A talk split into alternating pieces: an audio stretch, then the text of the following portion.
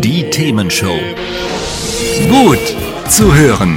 Gegen Langeweile. Herzlich willkommen beim Themenshow Podcast. Habt ihr uns schon abonniert? Wenn nicht, wird's Zeit. Ihr findet unseren Podcast auf podcast.themen-show.de. Und jetzt viel Spaß mit unserem heutigen Thema, das direkt aus unserer Radioshow stammt. Ja, seit dem 15. Oktober gibt es die App auf Rezept. Was es damit auf sich hat, welche Anwendungen es gibt, wenn die Apps verschrieben bekommt, das alles weiß Florian Tiefenböck. Er ist Arzt und Medizinredakteur beim Gesundheitsportal netdoktor.de und ist aus Augsburg, Augsburg, so heißt das Ort, der Ort, jetzt zugeschaltet. Hallo, Herr Tiefenböck. Hallo. Ja, Herr Tiefenböck, was kann man sich jetzt unter einer App auf Rezept vorstellen? Ähm, also konkret handelt es sich halt um Softwareanwendungen, ähm, die zum mhm. Beispiel wie herkömmliche Apps auch aus dem App Store heruntergeladen und benutzt werden können oder aber ähm, über einen ähm, Webbrowser verwendet werden können. Und diese App auf Rezept gibt es eben vom Arzt oder Psychotherapeuten, ähnlich eines Medikaments oder eines anderen medizinischen Hilfsmittels, ähm, das dann entsprechend ähm, verschrieben werden kann. Ähm, was kann die leisten? Also sie sollen natürlich in erster Linie dem Patienten in seiner Krankheit und letztlich bedeutet das auch immer in seiner ähm, Gesundheit unterstützen. Ähm, zum Beispiel dabei helfen, die Beschwerden zu überwachen ähm, oder zu lindern, ähm, gegebenenfalls Verschlimmerungen eines Krankheitszustandes frühzeitig aufzudecken und entsprechend abzufangen. Die Apps, die es jetzt momentan auf Rezept gibt, werden im sogenannten DIGA-Verzeichnis geführt. Das ist das Verzeichnis für digitale Gesundheitsanwendungen ähm, des BfArMs, also des Bundesinstituts für Arzneimittel und Medizinprodukte. Ja. Und da stehen drei Anwendungen auf der Liste.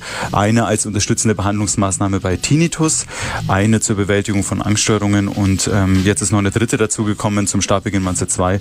Die dritte soll bei Schlafstörungen eingesetzt werden. Naja, das ist ja schon mal was. Ähm, Im Prinzip eine ganz coole Idee, wenn dann das Handy auch da noch hilft. Ne? Was unterscheidet denn diese neuen Apps von anderen Anwendungen? Ich meine, es gibt ja jetzt schon Schlaftracker, Fitnesstracker, gibt's doch alles schon. Hm, also diese ja, neuen Apps, wenn man sie so nennen möchte, das müssen zertifizierte Medizinprodukte sein und im Rahmen dieser Zertifizierung, die auf einer ähm, speziellen Verordnung basiert, erhalten diese Apps auch ein CE-Zeichen. Um jetzt auf der Erstattungsliste des B-Farms ähm, zu landen, mhm. muss der Anbieter dieser App dann einen entsprechenden Antrag einreichen beim Bundesinstitut für Arzneimittel und Medizinprodukte und ähm, die prüfen dann eben diese Unterlagen, in denen der Anbieter zum Beispiel nachweisen muss, dass die App auch einen medizinischen Nutzen hat. Außerdem sagt das B-Farm, dass es ähm, Anforderungen an die Sicherheit ähm, der App überprüft, funktionelle Bedienbarkeit. Es darf auch keine Werbung in diesen Apps ähm, stattfinden. Das ist eine Grundvoraussetzung. Und diese Prozesse, die beruhen auf dem digitalen Versorgungsgesetz. Das wurde ja letztes Jahr im November ähm, verabschiedet. Ähm, und damit soll der ganz allgemeine Digitalisierungsprozess in der Medizin vorangetrieben werden. Stichwort Telemedizin oder elektronische Patientenakte. Und genau diese Verfahren und Prozesse, von denen ich gerade gesprochen habe, ähm, die gibt es bei den herkömmlichen Fitness-Apps nicht. Die müssen einen derartigen Nachweis eben nicht erbringen. Okay. Kann denn jetzt jeder so eine App einfach verschrieben bekommen? Also mit der neuen äh, Richtlinie hat jeder gesetzlich Krankenversicherte Anspruch ähm, auf so eine App. Also er kann sie auch verordnet bekommen. Man ähm, reicht das Rezept dann bei seiner gesetzlichen Krankenkasse ein, erhält dann einen Lizenzcode, äh, mit dem man dann die Nutzung des Programms freischalten kann.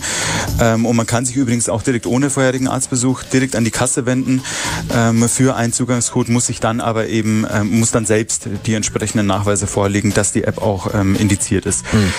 Bei den Privatversicherten muss man das dann tatsächlich ganz individuell mit der jeweiligen privaten ähm, Krankenkasse klären, ob das Teil des Leistungskatalogs ist und ob die Kosten übernommen werden.